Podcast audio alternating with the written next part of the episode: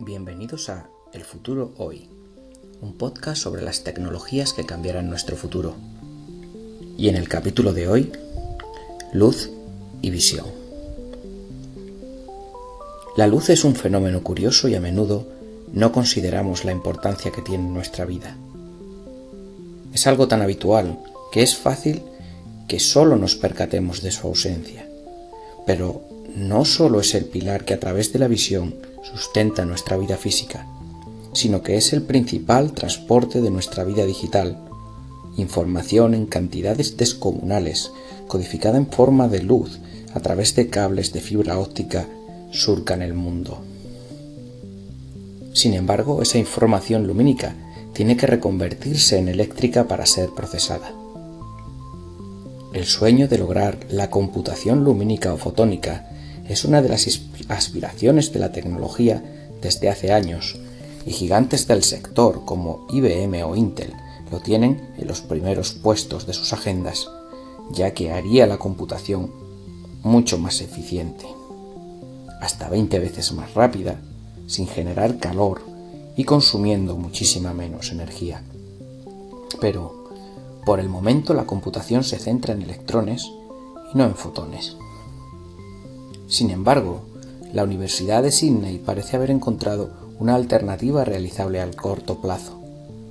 Convertir los fotones de la fibra óptica en ondas sonoras que solo son cinco veces menos eficiente en velocidad que la hipotética computación fotónica, frente a las 20 veces menos eficiente de la tradicional. Para ello han creado una memoria capaz de almacenar esta estos datos convertidos en sonido y así poder procesarlos mediante un primigenio ineficiente procesador fotónico, sin producir calor ni interferencias, o que lo que es lo mismo, errores que nos da la radiación electromagnética. Sería como la diferencia entre capturar un trueno o capturar un rayo, pero es un paso interesante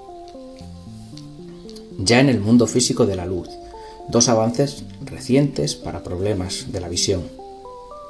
Si ya hemos sido capaces de dar la visión a los ciegos de forma imperfecta y en baja resolución y en condiciones de color eh, escasas mediante dispositivos externos, un proyecto conjunto de las universidades de Fundan y la Universidad de la Ciencia y la Tecnología en China han conseguido restaurar la vista en ratones mediante la sustitución quirúrgica de los fotorreceptores muertos del ojo por unos conos de óxido de oro y titanio que producen impulsos eléctricos cuando son impactados por fotones.